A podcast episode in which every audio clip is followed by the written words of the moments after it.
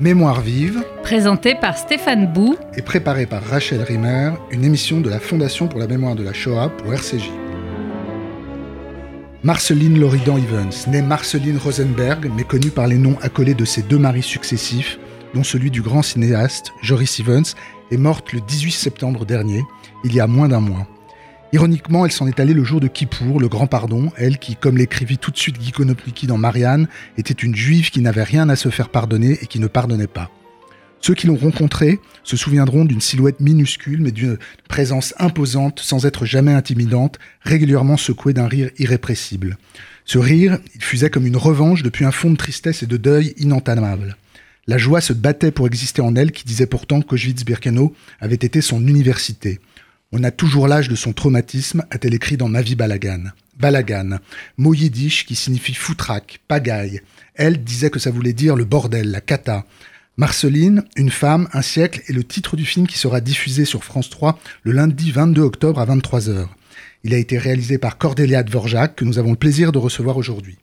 Le documentaire montre une femme de 90 ans. On l'aperçoit au jour le jour, faire son café, aller chez le coiffeur et on l'écoute se souvenir. Au centre du documentaire, ses propres films, celui dans lequel elle apparaît, comme Chronique d'un été de Jean Rouche en 1959, dont était un personnage inoubliable, ceux qu'elle a réalisés avec Joris Evans, notamment cette saga documentaire dans la Chine de Mao, conçue à la fin des années 70, et puis celle qu'elle a réalisée seule, La Petite Prairie au boulot, fiction dans laquelle Anouk Aimé incarne une rescapée de Birkenau qui revient dans le camp parce que, comme le personnage le dit à un moment, c'est ici chez moi. Bonjour Cordélia Dvorak. Bonjour. Alors, est-ce que vous pouvez nous dire, pour commencer, comment vous avez rencontré euh, Marceline Loridon, euh, Evans, et comment est né le projet d'en faire le, le portrait documentaire? Euh, je, je rappelle que vous venez, euh, vous êtes une cinéaste allemande, et c'est depuis l'Allemagne, je crois que vous avez eu le désir de faire un film sur Marceline Loridon Evans, qui est une, une- quelqu'un qu'on connaît bien en France, hein, mais qui est peut-être, j'imagine, moins connu en Allemagne. Alors, Oui, comment, comment vous avez eu cette idée? Comment cette rencontre s'est s'est faite? Oui, c'est vrai. Euh, Elle n'est pas, pas du tout connue en Allemagne. Et moi, je, je dois aussi admettre que je ne la connaissais pas. Et c'est exactement, il fait exactement trois ans que j'ai lisé le, le journal le, le matin et je, je, je tournais les pages et tout d'un coup, je me trouvais devant une, une, une photo de, de Marceline qui me regardait avec cet euh, regard euh, inéchappable. Et euh, j'étais... Un journal français? Non, un journal allemand. Allemand. Et c'était un, un article sur l'apparition euh, de son livre, mais en Allemagne, en, allemand. de- de- de la traduction, non? D'accord. Et euh, c'est comme ça que, que je l'ai découverte. J'étais vraiment captée par son regard et aussi par ses cheveux euh, Roux. feu rouge.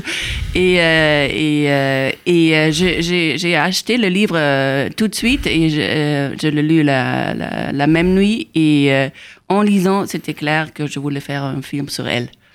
Après, je l'ai contactée à Paris, je l'ai visitée la première fois et euh, c'était euh, c'était très impressionnant parce qu'on a beaucoup, beaucoup parlé sur beaucoup de choses, mais pas vraiment déjà sur un projet ou sur un film.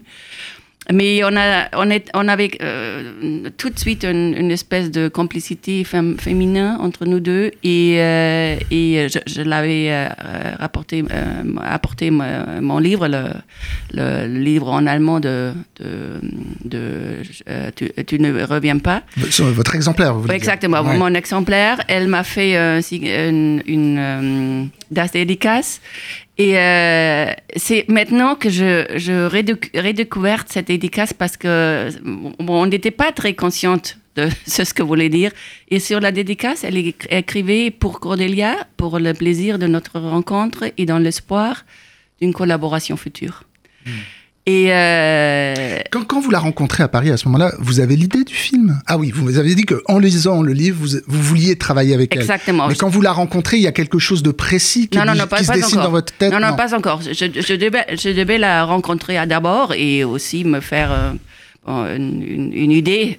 C'était qui cette, cette Marceline à Paris euh, Est-ce son- que vous pouvez, euh, euh, excusez-moi, je vous interromps, mais de revenir sur ce désir irrépressible, alors euh, de la rencontrer euh, juste à partir de, de ce regard, de cette apparence sur une photographie, la lecture de son livre dans la foulée qui vous euh, bouleverse.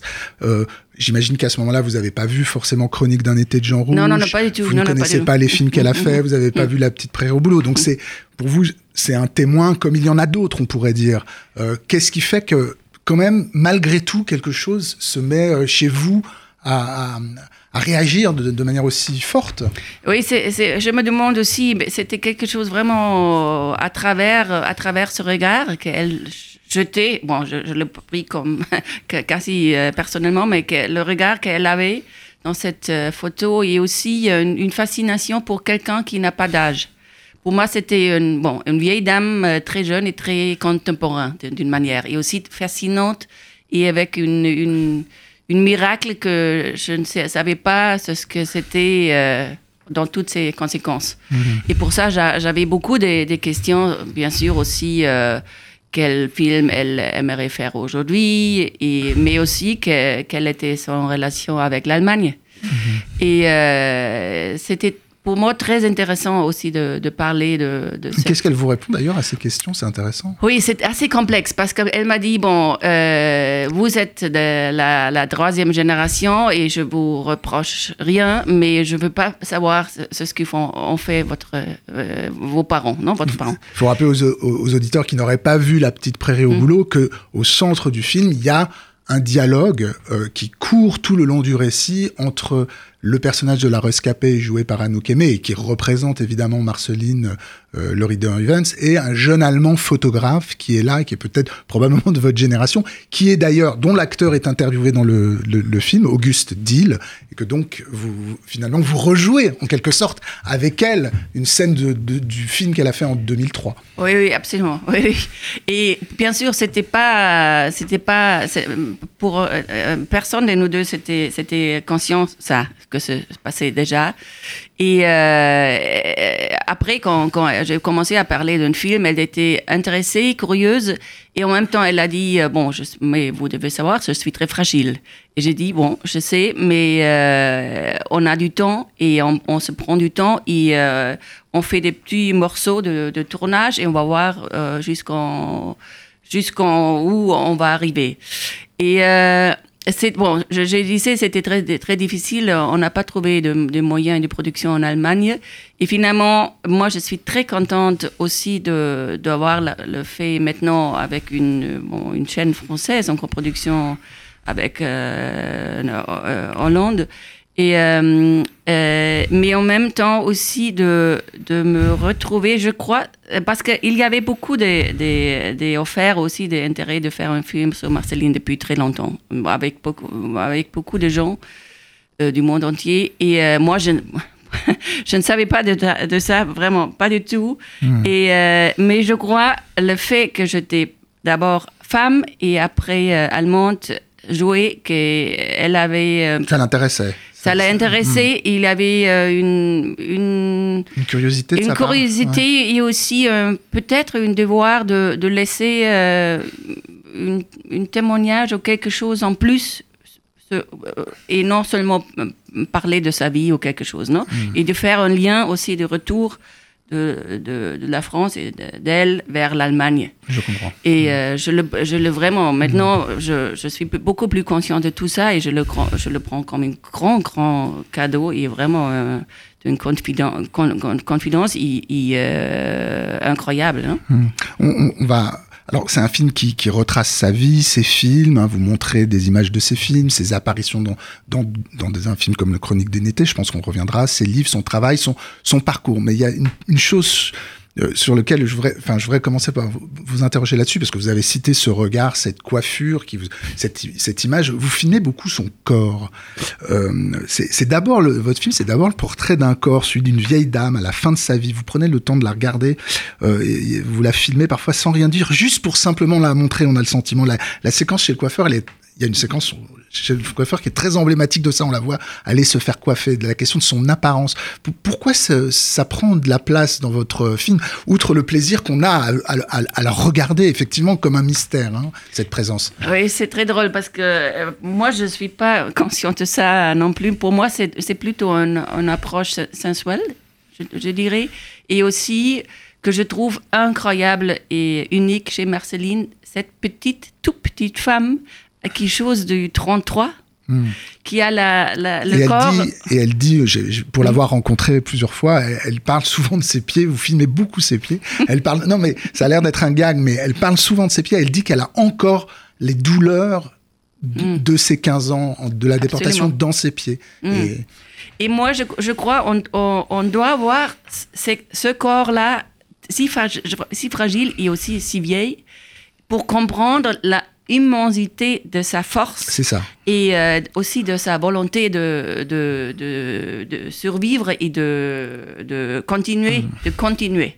Mm. Et comme ça, avec cette contraste, en regardant, en regardant cette petite femme, on, on, on, comprend peut-être la, la, dimension de, de vrai, sa vie. C'est vrai qu'on l'a. Vous, vous, nous donnez le temps de la regarder effectivement, et on voit bien ce, ce mélange de fragilité euh, et de force et de, de, puissance presque on pourrait dire. Il hein.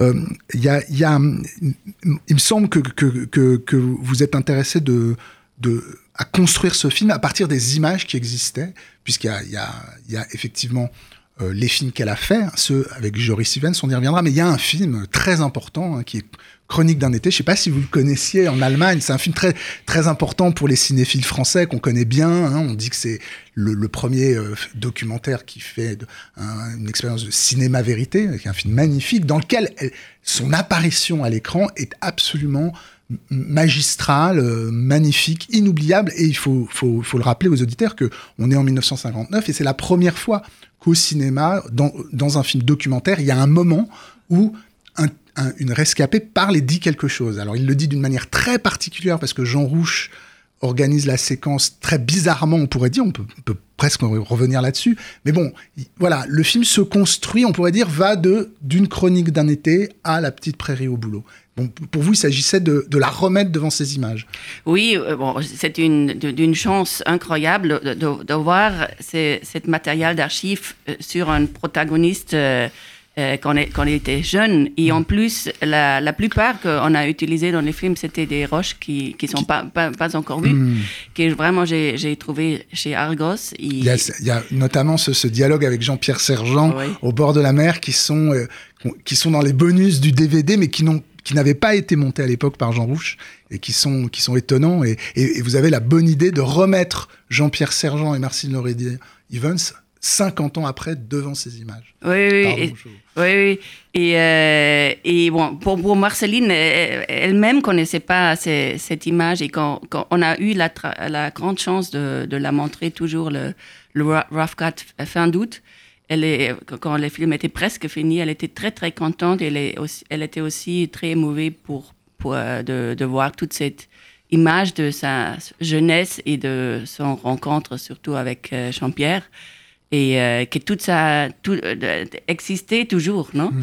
Et euh, bien sûr, euh, Chronique d'un été marque tout un, un, chemin aussi cinématographique, presque initiatique, je, je, dirais, pour toute une génération, mais aussi pour Marceline. Et c'est là où, où, on la voit, pour moi c'est emblématique, quand elle, elle fait ses premières interviews, non? Hmm. Et d'une manière si séductante, ici, charmante, Hmm. qu'on comprend que c'était là où elle a appris son chemin dans les cinémas. Oui, on la voit, elle demande aux, passants dans la rue êtes-vous heureux? Est-ce que vous êtes heureux? Oui, hmm. c'est très, c'est très beau. Mais évidemment, il y a, alors on voit, on voit, on la voit marcher place de la Concorde. Il y a cette scène absolument magnifique où on la voit euh, euh, marcher. Ce que moi, ce qui m'a toujours euh, frappé dans le film, c'est à quel point, dans un film où tout le monde parle avec tout le monde et parle de tout dans un joyeux brouhaha, au moment où effectivement mm. Marceline parle de son passé, là, mm. Jean Rouge se retire et la laisse presque toute seule avec mm. ses souvenirs.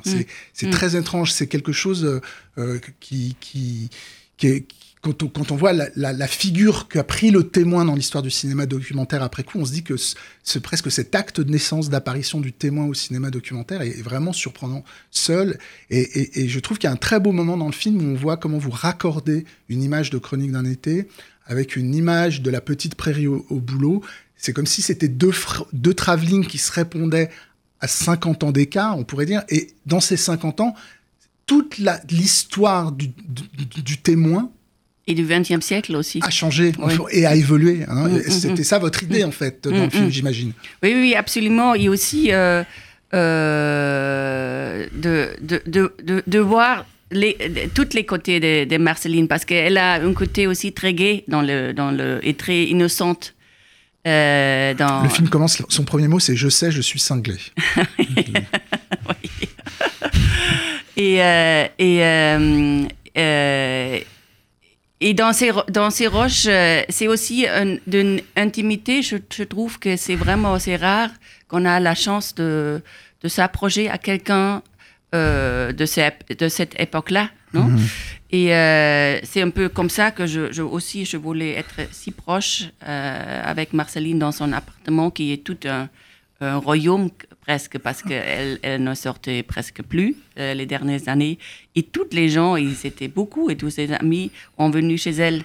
Et comme ça on a on a filmé aussi toute la presque tout le, le, le film joue dans son appartement. Vous- et avec on, on la voit, vous, vous- la filmez recevant effectivement les, les, les, les gens de sa vie en fait. hein. Exactement, qui, qui, qui, qui, toque, qui euh, toque la porte et qui entre et qui, qui euh, reprennent une certaine époque de sa vie et qui, qui, euh, qui la emmène euh, vers cette époque-là. Par exemple, avec la, la vietnamienne, qui, je trouve que c'est une des rencontres plus, plus touchantes et euh, que c'est deux, vieilles femmes, 50 ans, ap- 50 ans après le- la guerre de Vietnam, se rencontrent de nouveau. Ils sont toujours touchés pour la, pour la exigence du moment historique où il fallait répondre et, et, euh, euh, et réagir et réagir avec ces moyens qui étaient la caméra, non? Alors, c'est peut-être le moment justement de parler d'une- dimension de la vie de Marceline euh, Loridan et de sa carrière qui est peut-être bien connue par les cinéphiles, les, les gens qui s'intéressent à l'histoire du cinéma, mais qui est peut-être moins connue par celles qui, qui, qui ont en tête cette figure de, de témoin de la Shoah. C'est qu'elle fut effectivement, avec Joris Stevens, euh, une cinéaste engagée, une cinéaste militante, et on voit, euh, et, le film le raconte ça. Euh, et notamment, il y a effectivement les films faits, le film fait au Vietnam, et ensuite le film fait en Chine, qui a pas le même statut. Je, je voudrais que vous, vous nous racontiez cette, cette carrière de cinéaste euh, militante avec euh, la, enfin, et, et surtout comment à la fois elle assume tout en reconnaissant ses erreurs. C'est ça qui est intéressant. Oui, je trouve ça incroyable que bon qu'elle elle n'avait pas peur de, de s'exposer et, euh, et de commettre bon, des, des, erreurs et de, les assumer après, non? Et euh, moi, je trouve aussi c'est très particulier chez, Marceline avec sa, son histoire qu'elle a survécu et son père a- est resté est mort euh, à Auschwitz. Elle avait euh, t- toute sa vie une certaine culpabilité de cette survivance, je crois. Et euh, pour ça, je trouve, ou j'ai pensé qu'elle devait aussi, euh, je ne sais pas si- rescaper, mais, euh, mais s'engager aux tous les autres peuples euh, en révolte et en, lutte pour leur indépendance, pour, euh, pour euh, retrouver sa place dans le monde. Il faut rappeler que dans Chronique d'un été, elle raconte, euh, en tout cas dans les, dans les rushs, je ne sais plus si c'est exactement dans le film, mais dans, le, dans votre film, de toute façon, on- elle le rappelle, on le voit, qu'elle a porté des valises pour le... Absolument, oui, oui, oui. pour le FLN. FLN, Et oui. Ensuite, elle tourne effectivement au, Mm. au Vietnam. Mais on pourrait dire que cette partie-là, c'est c'est un ensemble. La lutte anticolonialiste, Mm. c'est c'est le parcours d'une. Oui. C'est- toute une histoire de la de la de la de, de l'engagement intellectuel. Mais la- après, il y a la question du maoïsme qui est Mm. un peu différent. Euh, Est-ce que vous pouvez revenir sur ce l- grand film, euh, en tout cas cette saga, c'est des heures de films faits pendant plusieurs années en Chine pendant la révolution euh, culturelle par Joris Evans et, euh, Marceline. Euh, moi, il me semble que à, la fois, elle ne cesse de répéter à quel point elle s'est trompée, et en même temps, elle défend toujours son film du point de vue, on pourrait dire, du cinéma et de la documentation euh, qu'il représente. Elle a un rapport ambigu, il me semble, avec ce film. Oui, mais, moi, aussi, je trouve que, cette image de la Chine, on on les a pas vues, pas dans ce moment-là, et euh, même plus maintenant. Ils sont incroyables. Et, bien sûr, il y a un côté euh, euh, propagandistique dans, cette image, dans quelques films. Mais en même temps, c'est une, une, une, une témoignage d'une Chine en, en, mouvement que mm. c'est impressionnante et on a, on a, on a jamais vu ces, des images comme ça, je trouve, de cette époque-là. Et la Chine en, en je crois, ça a beaucoup à, à voir aussi avec le l'engagement le, de, de Yoris, l'engagement communiste et son déception de, de, de le développement de la euh, Union soviétique et son regard et son engagement vers la Chine.